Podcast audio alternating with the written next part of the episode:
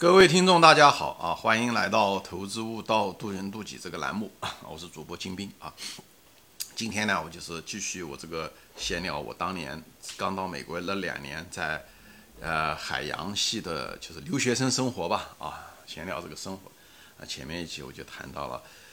呃，到了海洋系啊，就是每天看书啊，偶尔做一做实验啊。当时呢，就是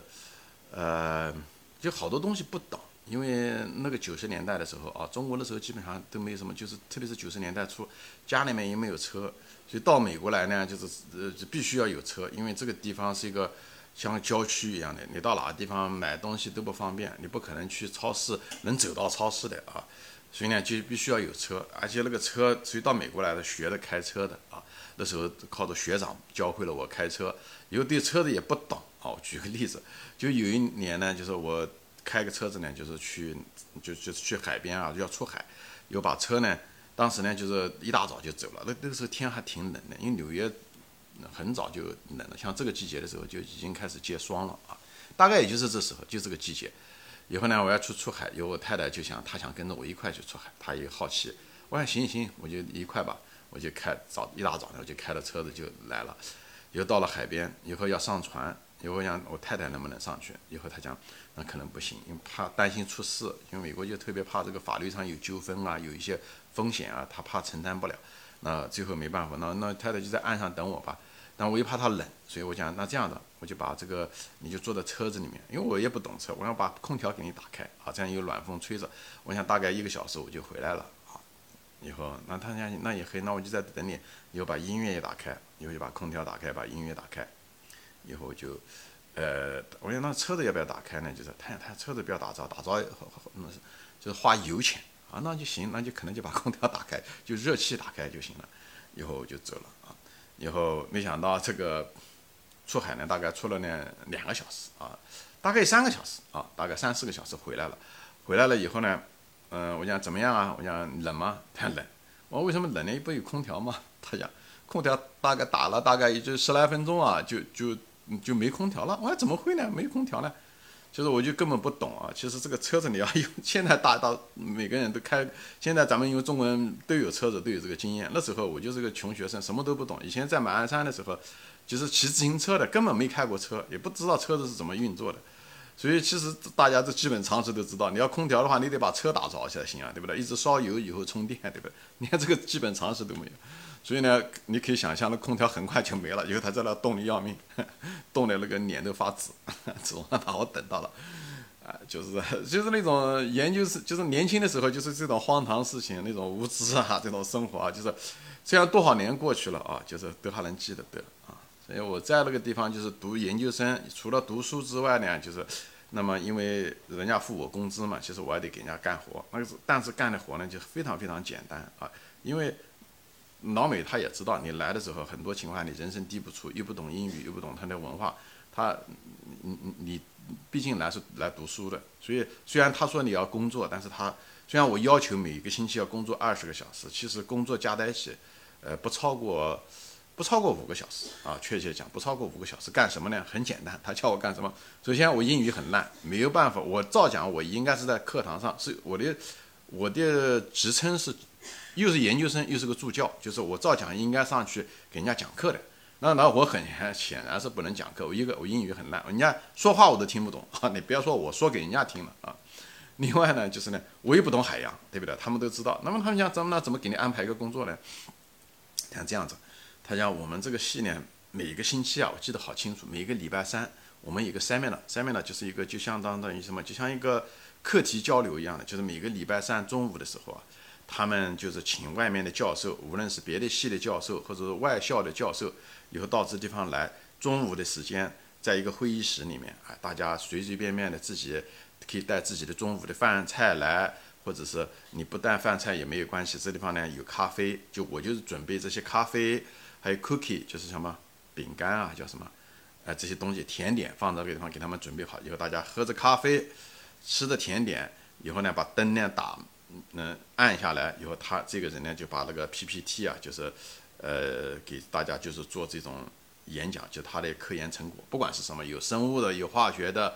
有呃，对不对？什么都有，有地质的，哎，什么就是这个地方就是纯粹是一个呃非正式的一个学术交流啊，它不是一个正式的一个学术的演讲啊。你可以说是正式的原始演讲嘛，但是这种形式呢，就是比较随意啊，就是包括美国人就是课堂上面吃饭，就是上课。你平时上正式的课，你也可以带着饭菜去上课的，吃东西边吃东西边听老师讲课，这一点问题都没，就是比较随意。你只要能听进去就行了，你只要不影响别人，你的噪音不要影响边边上的人上课学习就可以了啊，什么样形式都可以啊。所以我的任务呢，就是呢，就是准备这些，把咖啡呃准备好放在那个地方啊，以后呢弄完了以后，把这些垃圾啊东西啊杯子啊把它收拾收拾扔掉啊，那我的工作就干完了，一一个小时。所以他们在讲，嗯，这个。讲东西的时候呢，做这个演讲的时候呢，我就坐在边上呢就打盹啊，打盹。有的时候就是都讲完了，我还在那个打盹，还在睡觉啊。呃，你可能中中午的饭菜吃的太多了，就所以以后他旁边还把我摇醒，他 哎，看这个他们都完了，或者灯一亮，我一下子就惊醒了啊。那时候把哎花个五分钟啊十十分钟把东西搞搞干净啊，把垃圾啊甩甩啊，那就我的活就干完了啊。这个就是我的主要的活啊，这个是一个星期干一次，那么大概。那么几个小时啊，那还有一个是什么活呢？就有的时候这个戏啊，那时候那时候因为是九三年、九四年，那时候还没有互联网啊，所以呢，这个戏里面很多的这个文件啊，这这些东西啊，要送到主校园去，那那个就是我的活啊。所以呢，大概每一两天啊，就要送一次，他一个大的信封里面，或者是几叠信封，他把所有的该送的信件呢放到那个大的信封里面，以后呢，我就抱着那个大的信封呢。穿过一个树林啊，那个树林大概有那么一两公里嘛，啊，那个树林走的是那个林间小道啊，就是那种枫树林，还有一种橡树林啊，呃，空气很新鲜啊，周围的这个松鼠啊、兔子啊 挺多啊，很安静啊，就走起来，大概走个呃十来分钟啊，大概就就到了主校园啊，到了哪一个系，把文件给了谁，以后弄完了以后，那边也许还有一些信件，我拿着就过来，哎，就这么简单的活啊，就这么简单的活。反正还可以，每个每个月大概给我个八九百美元吧。这八九百美元，我付了房租，付了五百多块钱，那么呃吃嘛花不了多少钱，一一百多块钱就够了啊。那么剩下来的钱呢，就是可以省省啊，买点衣服啊，或者是维持这个车子啊等等这些东西就够了啊，就这样子的这样子的一个生活，呃很有意思啊，就是很闲暇啊，就是但是到了夏天的时候就没钱了，因为这个夏夏天就没课了，没课的话，那我助教就没钱。那么第一个夏天呢，那么没钱，那我人生地不熟，在哪个地方呢？以后就我的那个戏里面就像这样子。他讲我们这个有一个人呢，他讲你找不到工作是吧？他讲没关系。他讲我们这个地方呢，在海洋系呢有个叫 boat house，就是有一个就像个仓库一样的。那个仓库里面呢，是是本来是停船的，因为我们不是要出海嘛，有些船。但但是呢，没想到就把它当成一个仓库在放啊。本来是一个是应该是是一个是个船放船的，嗯。房子，但是作为仓库，那个仓库里面的呢，堆满了各种各样的大的铁笼子啊。那个铁笼子是干什么呢？就是海海上面采样的，就比方是说是采抓鱼啊，或者是抓虾、抓螃蟹。他们拿来不是我拿来吃的，抓这些螃蟹虾，他们是拿来采样的，比方分析这个鱼啊，这个里面的这些呃污染物啊、重金属啊，或者是。PCB 啊，就是一些有机污染物啊，产产的这个海海洋上面的一些这个等等这方面的东西，所以它需要这种采样很大的笼子。有太阳那这样的，那这个夏天呢，嗯，你就帮着呢一块呢，就是把这些笼子把它码齐啊，这就是一个夏天的活啊。其实也活也还挺累的，干了，因为天热，那里面呢是个仓库，所以它没有什么窗子，所以我跟另外一个中国学生以后呢，跟着这个船长。我们三个人就干了一个夏天，就把这些家具啊拖，从这个地方移到那方，把它弄得很整齐啊，就干了一个夏天。那夏天大概给了我几千美元吧，啊，三四千，三千美元好像是这样。那对我来讲就够了啊，因为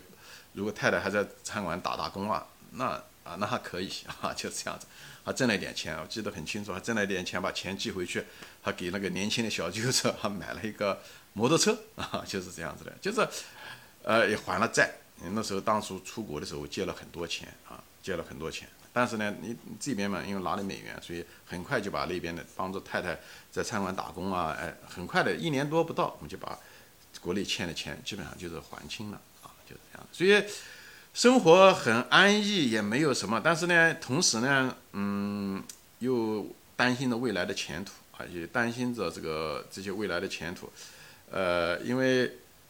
工作，对不对？马上就面临着工作，因为这这个学海洋，毕竟工作不大好找啊。专业呢，我也不懂，就是就是专业，我又不是科班出身，我本科都没学过，对不对？所以呢，英语英语也不行啊，就是英语英语也不行。所以呢，就是也是茫然啊，就是生活很充实，学习很充实，但是呢，对未来呢又很茫然，经常就坐在办公室里面就在想着，看书看累的时候就对着窗外就在想着。我的未来在哪里啊？就跟所有的镜头前的年轻人一样的啊，就是二十几岁的年轻人。当你生活的时候处于一种状态的时候，你不知道未来的时候，我们都是一样的迷茫啊。我当时遇到的这种迷茫，跟我两年前在国企的时候那种迷茫是一样的，只是在那个环境更恶劣而已，对不对？那我是对不对？那现在面临的是也是一样的，我的环境也许不恶劣，但是我对未来的迷茫，因为我我得毕业啊，对不对？我毕业对我来讲没有问题，对不对？但是毕业以后就意味着失业啊，因为我如果找不到工作，那么就拿不到身份。有我必须作为一个移民，我必须在很短的时间内找到一份工作，我才能够申请那个工作移民。如果找不到工作，那么我的身份就会不合法，那么我就是按照移民法，我就必须离开这个国家，我就可能就要离开去另外一个国家，就是这样。所以。呃，那时候其实也很苦恼，也很紧张，因为我人生地不熟，我谁都不认识啊，就是这样子。所以，呃，海洋系肯定一一眼一眼就能看到头，我几乎没有希望啊。虽然非常喜欢海洋，啊，虽然对他对我来说是一个很新的一个专业，所以我很喜欢。所以看了很多大量的关于海洋方面的书，关于很多环境方面的书，我也很喜欢，我也觉得这个职业非常有意思啊。但是。嗯，我喜欢他不代表他他给我机会，所以在这种情况就是很苦恼。当时也觉得，呃，好像进入了一个就像打游戏一样的，就进入了某一个死角，好像出不来。你虽然很喜欢那个角落，但是那个角落却没有给你未来。所以这种情况就是非常也是很苦恼啊。就是呃，而且第二年夏天的时候呢，那么我又面临着没有工作，所以这时候的时候呢，呃，就是我就送外卖啊，那时候送外卖，呃。挣钱啊，就是这样的。以后那时候，那孩子都快生了啊，就是老大就快生了那个夏天，所以呢，太太还陪着我一块，白天的时候就送外卖啊。我曾曾经提到过这个，就是这当时确实很有压力，就是有些压力啊。但是呢，对未来呢，毕竟年轻，所以我就说嘛，年轻就是资本。我是在镜头前的朋友们也是一样的，就不管你遇到的多无望、多有压力，但是年轻就是本钱啊。车到山前必有路，你只要不断的去努力。是可以，当时你可能看不到未来，但是未来一定在那个地方，它只是被雾挡住了而已。但是你当下怎么做很重要，你不能做到了什么都不做，那未来不会出现，对不对？就至少你想要的未来可能不出现。你只要是不断的去努力啊，你终会遇到你你想要的未来。所以我当时也是一样的，我也看不到未来，但是我在不断的在努力，我也在准备着，呃，等待着这个东西。就像我两年前的时候在那个呃马钢公司的时候一样的，就是。跟那帮工人在一起的时候，生活也是很无聊，对不对？他们整天酗酒也好，什么也好，我也是觉得，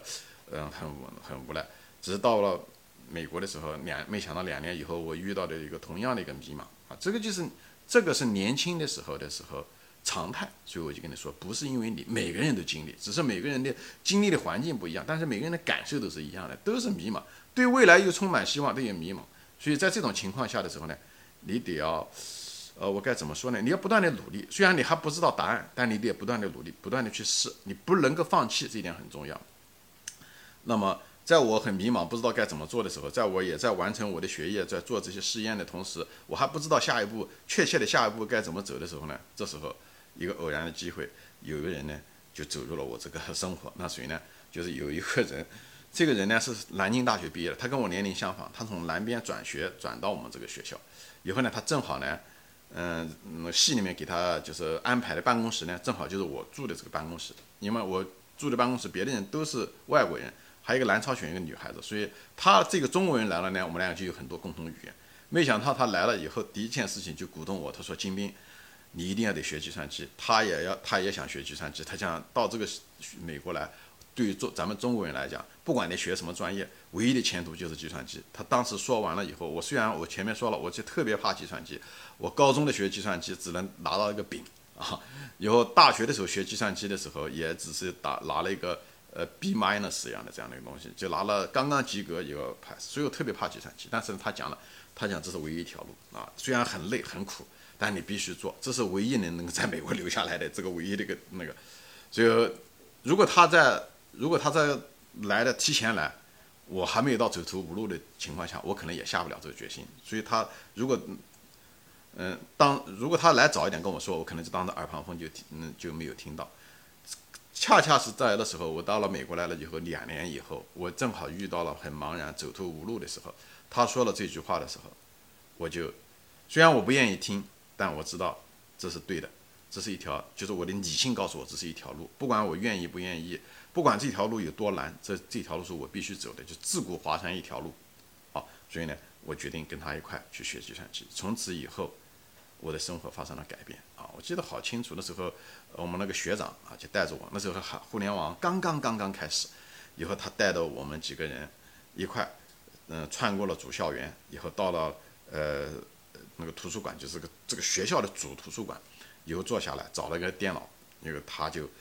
嗯，这键盘上敲了几个字，说 “hello”，以后呢，这个东西呢就突然之间就在哦一个屏幕上面就出现了一个呃叫什么浏览叫什么叫浏览器是吧？browser。上面就出现了 “hello”，以后他写什么字，上面就会出现。那对我当时对我来讲是很神奇的一件事情，没想到自己就可以写程序啊，就是那种，所以其实就是很有意思的一种。虽然将近三十年过去了，二十五六年过去了，这个这个事情就是历历在目。那个可以说是我计算机的第一次接触，就是人可以控制一个计算机里面的一个内容啊，就是只不计算机不只是一个文字处理器。当时就讲谈 w w w，我都不知道 w w w 是什么意思。你看现在每个网址都有 w w w，对不对？那个叫做 World Wide Web，当时给他起的名字就是这个。所以就是当从此以后，我就走向了这个计算机啊，从此就跟海洋基本上就脱节了，就像就是走向了人生的另外一个。就我当时也是毫不犹豫的，他说了我就点醒了。所以人生啊，不知道谁说的是鲁迅说的还是什么，就是人生的路很长。但是要紧的路就那几步，所以你首先要准备好，你的心态要准备好，你首先要不断的追求，你等在那个机会。就像我两年前的时候，我在一天就在我的马钢公司国企的时候走投无路的时候，但是我一直不断的准备着我的英语一样的。当我姐姐跟我说你要出国嘛，我就像那个救命稻草一样的，我就紧紧的抓住这个绳子，从来没有放过。人生中也是如此，当你无望的时候，你得准备，以后你一直要很敏感，让你的触角。感觉到任何一种机会，一旦那个机会出现的时候，你一定要毫不犹豫地抓住那个绳子，而且要紧紧地抓住那个绳子。那么两年以后的，在美国的两年以后，我同样的面临那个选择，就是我我是回过回望人生的时候，我就是很钦佩年轻时候的自己，就是我对机会的把握。首先，我不断地在努力地在准备着，而且把我的所有的触角张开，只要那个东西出现，不管我喜欢也好，不喜欢也好，只要必要。我就去做了一件事情，无论是当初的时候我学海洋，也是出于必要。我并不是因为我当初就喜欢海洋，我是因为学了海洋以后我喜欢海洋。但是他既他既然不能够给我出路，给我职业上不能解决我当初的情况的时候，那我必须要选择一个计算机。虽然我也不喜欢计算机，但我知道这计算机是必须的，养家糊口。我在美国要能生存，对不对？因为中文英语不行，对不对？你没办法跟像美国人母语一样说。既然我不能够跟别人。靠嘴来吃饭，那我就靠我的手。你们中国人至少可以跟机器讲话没问题，我们的数理基础很好，所以从此以后让我在美国站下了根。